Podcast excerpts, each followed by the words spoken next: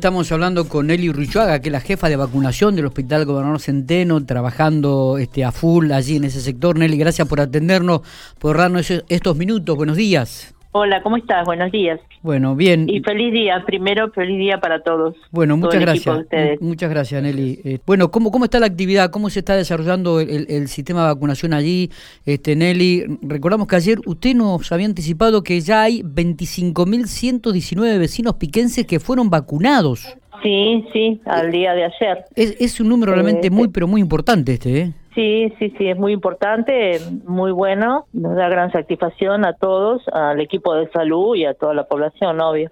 Claro, Nelly, ¿y se puede saber cuántos con, con la primera dosis y cuántos con la segunda? ¿Tiene ese detalle? Eh, no, eso es el total de toda la población, está ahí incluido los de los que tienen primeras y segunda y primera. Bien, bien, bien. Este... Eh, eh, en, en estos momentos están vacunando con cuál de ellas? En este momento se está vacunando con AstraZeneca primeras y segundas, bueno, de segunda se estuvo vacunando hasta los vacunados hasta el 31 de marzo con la primera dosis y ahora están con la segunda que ya están casi terminados. Creería que ya en estos días empezamos con las personas vacunadas en abril con la primera dosis de AstraZeneca este, haciendo, colocándole la segunda. Bien, bien. ¿Y llegaron ya las Sputnik, que las 1800, las 1800 que llegaron a la provincia? Sí, ingresaron a la provincia y, eh, y ya mañana Pico va a estar vacunando con Sputnik 1, ¿eh? Sí, sí, sí. O sea, se, va a seguir, se me siguen manejando las dos. Se va a seguir con Sputnik 1 y con AstraZeneca algunas dosis que quedan. Bien, bien. Eh, que solamente de componente, te vuelvo a reiterar, uno. Y se estima que entre el 12 y el 15 puede ser, ¿no? Que ingresen segundas dosis, es lo que se espera. Está bien. ¿Con cuántas dosis en estos momentos tienen eh, solamente AstraZeneca colocando y, ya mañana esperan las la Sputnik para que las personas que... Ya mañana se va... No, no, las vacunas van entrando y se van generando turno con lo que hay. Bien. No, ¿Me entendés? Este, con la vacuna que está con la o con las porque ha habido momentos que hemos manejado las tres. Exactamente. Otras veces dos, otras veces una, depende de lo que tenga. Correcto. Y a la gente se le genera el turno y la que el sistema le genera es la que se va a colocar, no no es que elige, nadie elige la vacuna. Eh, está, es lo eh, que le genera el sistema. Está bien, porque eh, también vale aclarar esto, Nelly, ¿no? Porque durante el fin de semana ocurrieron audios falsos que indicaban que la gente o docentes podían presentarse sin, sin turno a vacunarse. Y esto hay que decir que no es así. Las personas que tienen que vacunarse tienen que estar inscriptas. Todos tienen que estar inscritos en la página de Vacunate La Pampa y se y concurren a vacunarse con el turno otorgado, sea eh, docentes, sean personas particulares, esenciales, bueno, lo de salud obviamente que no, pero de salud ya está prácticamente todo vacunado, excepto de alguien que ingrese nuevo, ¿no? Al sistema. Pero todos los docentes um, ya venían siendo vacunados, muchísimo, quedan muy poquitos docentes en Pico. Ah, bien. Porque ya han venido vacunas destinados a ellos hace dos o tres meses y ya fueron vacunados mucha cantidad. No, no, no tenemos tanto docente para vacunar nosotros. Tenemos mucha población de docentes vacunados. Mira qué bien. Eh, docentes que estén en actividad, obvio. Sí, sí, sí. ¿Sí? Sí, sí, se entiende. Anotados en el sistema y en el sistema ya figura que están en actividad. Se les va, le va generando el turno y van concurriendo a vacunarse. Hoy hay unos cuantos turnos generados, va como todos los días. ¿Cuántos turnos por día más o menos manejan? Y nosotros entre 800 y 900 diarios y a veces más.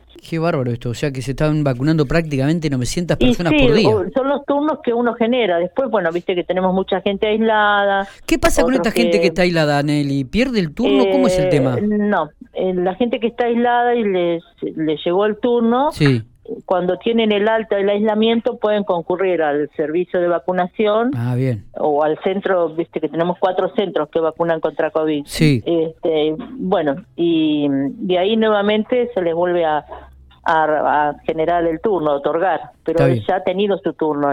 Está bien, está Los pacientes que han padecido COVID dentro de los últimos 90 días eh, no se pueden vacunar con la primera dosis. Tiene que pasar 90 días desde el alta para la primera dosis. Qué buen detalle. No este. así para aplicarse la segunda dosis, la segunda después del alta. Qué buen detalle este. Y, pero aquella gente que estuvieron en, son contactos estrechos y no tuvieron COVID, una vez que reciben el alta, al otro día se tienen que presentar en los centros de vacunación para, para volver a generar. ha llegado el turno en esos días que estuvieron aislados, ¿viste? Hay muchos casos de eso. Sí, sí, muchos. Gente que está aislada y ha recibido el turno, obviamente no puede concurrir, pero una vez que recibe el alta del aislamiento pueden pueden concurrir. Se siguen otorgando turnos, ¿no? Porque veo que mucha gente joven que conozco ya ha comenzado a recibir turnos. Y sí, hay gente joven, joven, se otorga de 35 a 49 con patologías, ¿sí? eh, como obesidad, diabetes, inmune, eh, con patologías cardíacas, este, bueno, hay un montón de patologías con las cuales van a recibir el turno. De 18 a 35 son muy pocos los casos que tenemos nosotros de, de turnos de esos porque si hay alguna persona que tiene patologías, de lo contrario no. Nosotros desde el Centeno turnos a personas tan jóvenes no. Está bien. Solamente que sea paciente con discapacidad, ¿no? Con los, los, discapacitados, sí, eso sí, reciben turno a partir de los 18. Eh, pacientes que están en diálisis, trasplante o para trasplante.